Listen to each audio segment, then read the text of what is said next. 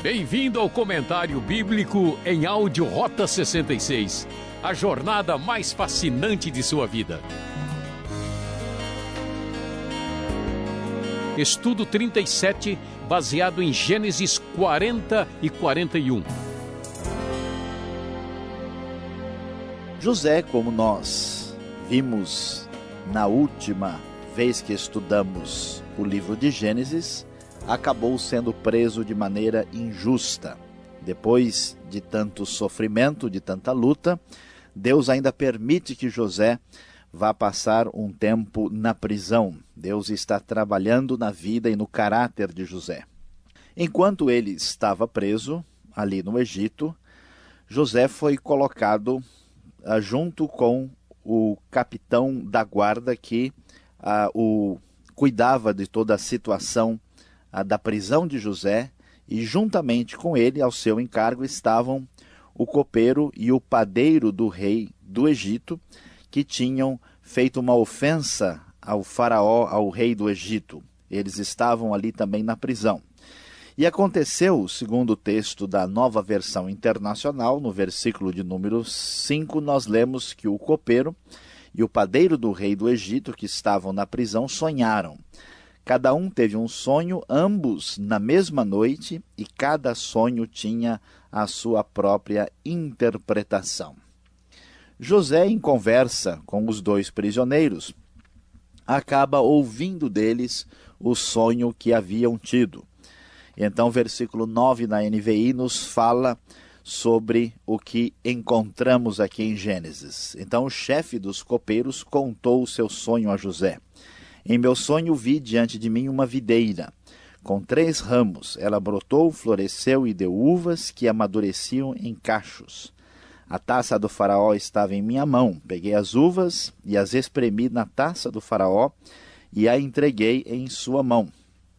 José, então, prontamente, por intermédio da ação poderosa de Deus, traz a interpretação do sonho e diz: Os três ramos são três dias. Dentro de três dias o Faraó vai exaltá-lo e restaurá-lo à sua posição, e você servirá a taça na mão dele, como costumava fazer quando era seu copeiro. Segundo nós lemos nas Escrituras, no versículo 16, na NVI, ouvindo o chefe dos padeiros essa interpretação favorável, disse a José: Eu também tive um sonho, sobre a minha cabeça havia três cestas de pão branco. Na cesta de cima havia todo tipo de pães e doces que o faraó aprecia, mas as aves vinham comer da cesta que eu trazia na cabeça. Desta vez, porém, a interpretação trazida por José foi uma interpretação muito negativa. O texto da NVI nos diz, e disse José, esta é a interpretação, as três cestas são três dias, dentro de três dias o faraó vai decapitá-lo, e pendurá-lo numa árvore, e as aves comerão a sua carne. Três dias depois era o aniversário do Faraó, diz o versículo 20, e ele ofereceu um banquete a todos os seus conselheiros, na presença deles. Reapresentou o chefe dos copeiros e o chefe dos padeiros. Restaurou a sua posição o chefe dos copeiros, de modo que ele voltou a ser aquele que servia a taça do Faraó. Mas ao chefe dos padeiros mandou enforcar como José lhes dissera em sua interpretação. O chefe dos copeiros, porém, não se lembrou de José, ao contrário, esqueceu-se dele. Nós vemos neste capítulo 40 que José está sofrendo terrivelmente numa prisão e junto com ele estão esses dois homens. O texto nos mostra como Deus tem o poder e o controle da situação que não pode ser definido pela vontade dos seres humanos. José está preso contra a sua vontade, os seus dois companheiros de prisão estão na mesma situação. Ninguém pode saber o que vai ser do futuro. Vemos que uh, um tem um destino muito positivo e muito agradável, o outro tem um destino muito triste, como observamos no final do capítulo 40, e o próprio José, que está debaixo da graça e da bondade de Deus, como nós vimos nos capítulos anteriores, agora simplesmente é esquecido na prisão por cerca de dois anos, porque apesar da interpretação favorável, o chefe dos copeiros não se lembrou de José. O que nós vamos observar aqui na palavra de Deus é que, por trás do cenário ah, puramente perceptível aos nossos olhos, nós vemos que Deus mantém o controle do mundo e da situação. Deus é o Senhor da história universal, Deus é o Senhor do destino das nações e também o Senhor dos indivíduos, particularmente, tanto daqueles que estão debaixo da sua direção direta, em aliança com ele, como era o caso de José, como também daqueles ah, servidores de Faraó que estavam ali no Egito. E esta ideia vai se tornar mais clara quando chegamos ao capítulo 41. O texto nos fala que depois de dois anos, José ainda estava ali na prisão, Faraó teve um sonho e neste sonho ele fica muito apreensivo, porque o sonho tinha sido muito forte. E a maioria das pessoas conhece bem a famosa história quando, no sonho de Faraó, sete vacas belas e gordas uh, saem do rio uh, e depois saem sete vacas feias e magras, e estas vacas feias e magras comem e destroem as vacas gordas e belas. Faraó dorme novamente, desta vez ele tem o mesmo tipo de sonho, a, semelhante ao primeiro, quando sete espigas de trigo aparecem graúdas e boas, crescendo no mesmo pé. Depois brotam sete espigas mirradas e ressequidas pelo vento leste, e as espigas mirradas engolem as sete espigas graúdas e cheias. E Faraó então acorda com aquele sonho que o deixa muito perturbado.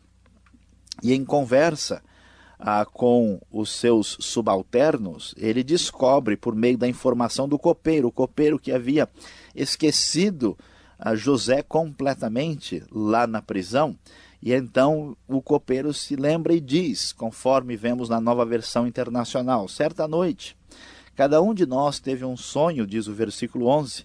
E cada sonho tinha uma interpretação, pois bem havia lá conosco um jovem hebreu, servo do capitão da guarda Contamos a ele os nossos sonhos e ele os interpretou, dando a cada um de nós a interpretação do seu próprio sonho.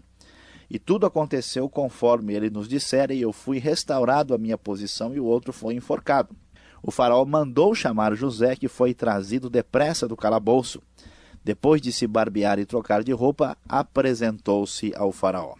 De repente, as circunstâncias mudadas pelo Deus que tem o domínio da história aparecem completamente diferente, diferentes.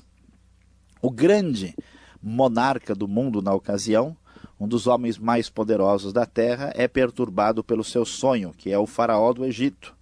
Então José, nesse momento, encontra aquilo que Deus tinha planejado para a sua própria vida. Ele vai estar diante de Faraó e o texto bíblico nos mostra como a sabedoria divina, dada pelo poder de Deus, ah, mudou completamente o cenário do Egito, da vida de Faraó, de José e do povo de Deus. O versículo 25 da NVI nos mostra: o Faraó teve um único sonho, disse-lhe José. Deus revelou ao Faraó o que ele está para fazer. As sete vacas boas são sete anos, e as sete espigas boas também são sete anos. Trata-se de um único sonho. As sete vacas magras e feias que surgiram depois das outras e as sete espigas mirradas queimadas pelo vento leste são sete anos. Serão sete anos de fome. É exatamente como eu disse ao faraó. Deus mostrou ao faraó aquilo que ele vai fazer. Sete anos de muita fartura estão para vir sobre toda a terra do Egito, mas depois virão sete anos de fome. Então todo o tempo de fartura será esquecido, pois a fome arruinará a terra. A fome que virá depois será tão rigorosa que o tempo de fartura não será mais lembrado na terra. O sonho veio ao faraó duas vezes, porque a questão já foi decidida por Deus que se apressa em realizá-la. Procure agora o faraó um homem criterioso e sábio e coloque-o no comando da terra do Egito. O faraó também deve estabelecer supervisores para recolher um quinto da colheita do Egito durante os sete anos de fartura. Eles deverão recolher o que puderem nos anos bons que virão e fazer estoques de trigo, que sob controle de faraó serão armazenados nas cidades. Esse estoque servirá de reserva para os sete anos de fome que virão sobre o Egito, para que a terra não seja arrasada pela fome. Nós vamos então descobrir que por trás do domínio do faraó do Egito, por trás da economia mundial, por trás da vida particular de José que pertence ao povo de Deus, por trás da vida de pessoas comuns do Egito, Deus mantém o seu controle da história. Muitas vezes ficamos desesperados achando que as coisas vão acontecer ou não vão acontecer, ou que talvez as perspectivas apresentadas pelos homens têm realmente um caráter decisivo, mas esse texto nos mostra que através de simples sonhos, através da revelação de Deus ao seu servo José, Deus mostra que ele tem o domínio e o controle da história, inclusive da história do próprio José, que a partir de agora terá sua vida completamente modificada, um novo cenário se descortinará na vida de José, aquele menino jovem, mimado, com problemas familiares, que é trabalhado por Deus para chegar a uma das posições mais impressionantes e significativas do mundo antigo. Deus é o Senhor da história.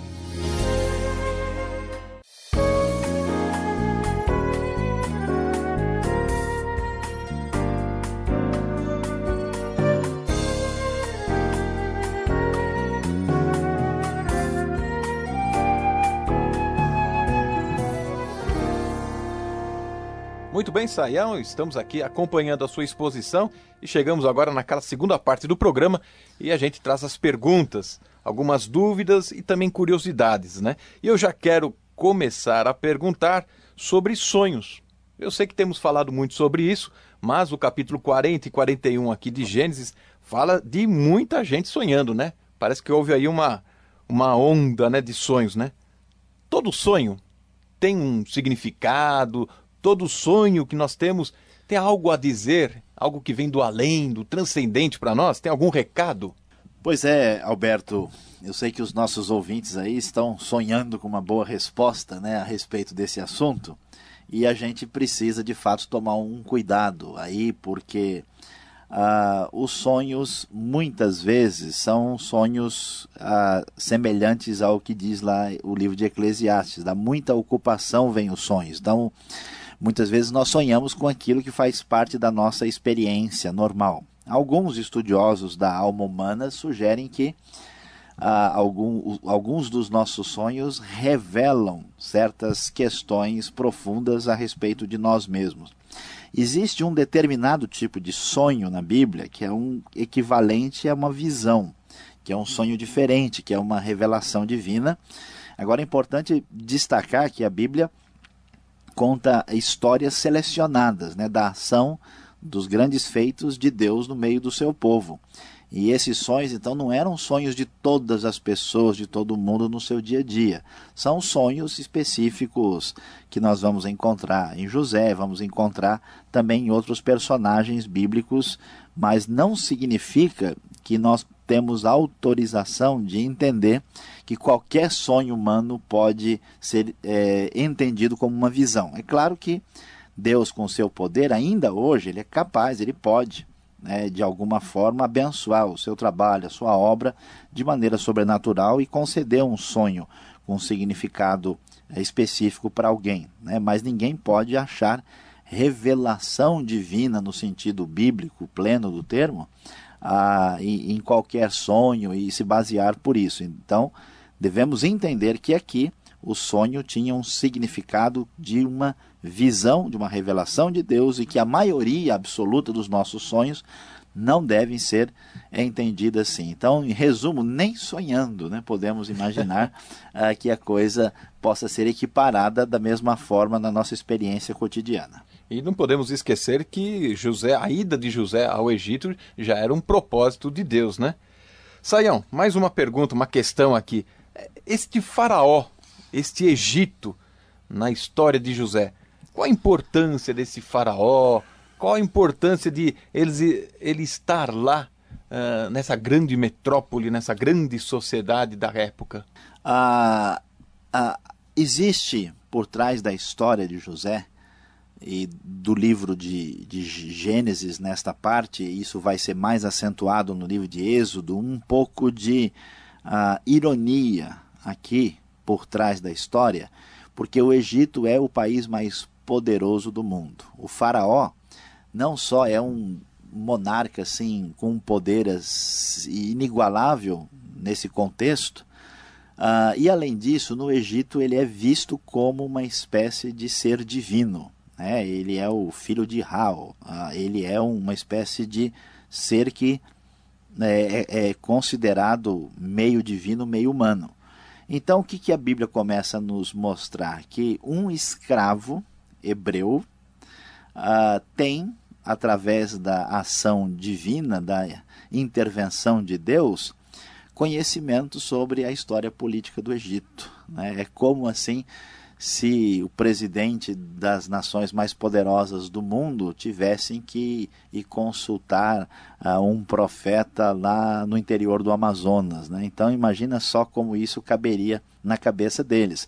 Então, apesar de ter o faraó, que é divinizado, apesar de ser o Egito, quem realmente controla e tem o domínio ah, sobretudo é o Deus verdadeiro, o Deus que se revelou a Israel. E isso se vê ah, aí de uma forma muito irônica, né? porque uh, o José, que é um moço, um adolescente que acabou José. sendo preso. Né? Ele é literalmente um Zé Ninguém na história mundial e Deus vai revelar uh, e agir com o seu poder na política do Egito uh, por meio dele. Então isso merece uma atenção especial.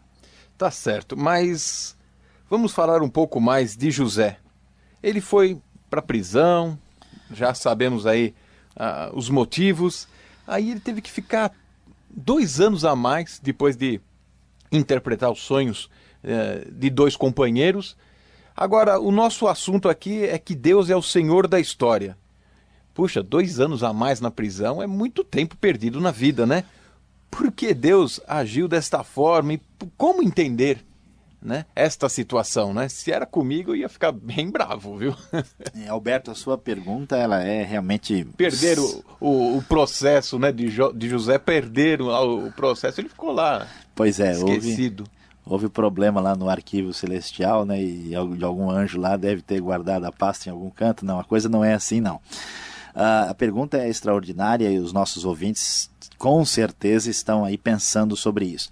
O problema é que nós estamos vivendo numa sociedade hoje que é uma sociedade imediatista. Né? Você quer, assim como você põe o cartão lá no caixa eletrônico e tira o dinheiro, você quer que a coisa aconteça na hora, até os relacionamentos né, se tornaram imediatistas, tudo é questão do momento, né? o que está ah, na moda, o que está na parada de sucesso, é uma coisa efêmera que vai embora logo. E a Bíblia nos mostra que Deus age ah, com muita eficácia a longo prazo. Então, José chega no Egito com mais ou menos 17, 18 anos de idade. Ele fica um tempo na casa do Potifar e só vai sair da prisão com 30 anos. Então, deve ter ficado uns 10 anos preso e dois por esquecimento do copeiro, que simplesmente a Bíblia parece, Detalhe, né? Um parece um livro assim existencialista. Você fala, olha, não, e ele se esqueceu de José, né? ficou lá. Mas a razão por que isso acontece é porque Deus está trabalhando no caráter de José.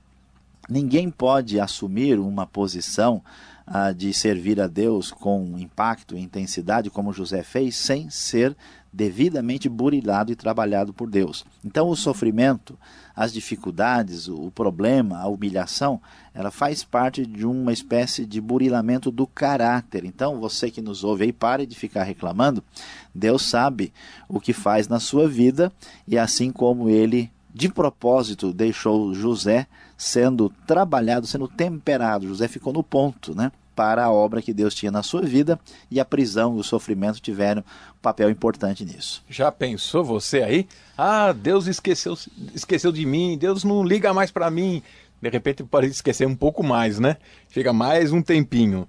E lá vai José, verso 14, no capítulo 41, ele vai se apresentar a Faraó e o texto nos diz que ele teve que se barbear, trocar de roupa, ir perfumado, etc.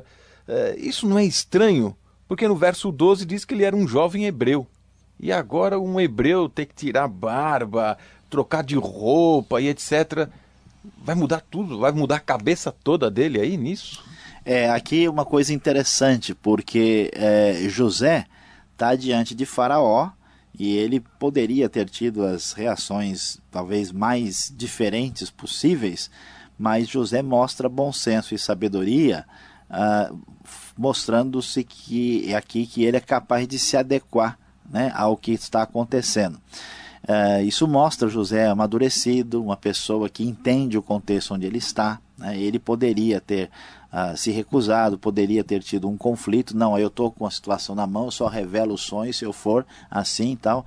Mas a gente mostra uma atitude de bom senso e de equilíbrio, né? o que é importante nos nossos dias. Muitos problemas na vida das pessoas, da própria igreja, até na teologia, né, estão relacionados com uma postura desequilibrado, uma postura muito parcial, uma, uma postura sem a devida reflexão. José mostrou que ele já está um pouco mais maduro, entendendo que no Egito a gente precisa a, agir em conformidade, né? claro que sem comprometer a moral e a fé, a, com a realidade egípcia. Então isso chama a nossa atenção como ele tem qualidades para o que ele vai ser no futuro chama a atenção porque, de fato, todos nós queremos levar uma certa vantagem em toda e qualquer situação.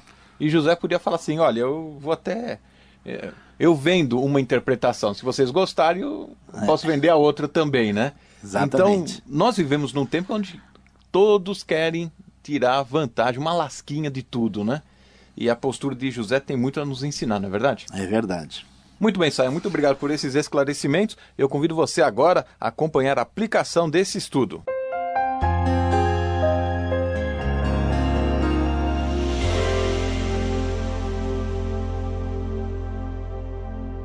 Depois de termos estudado Deus, o Senhor da história, capítulo 40 e primeira parte do 41 do livro de Gênesis, vamos ver a aplicação para a nossa vida.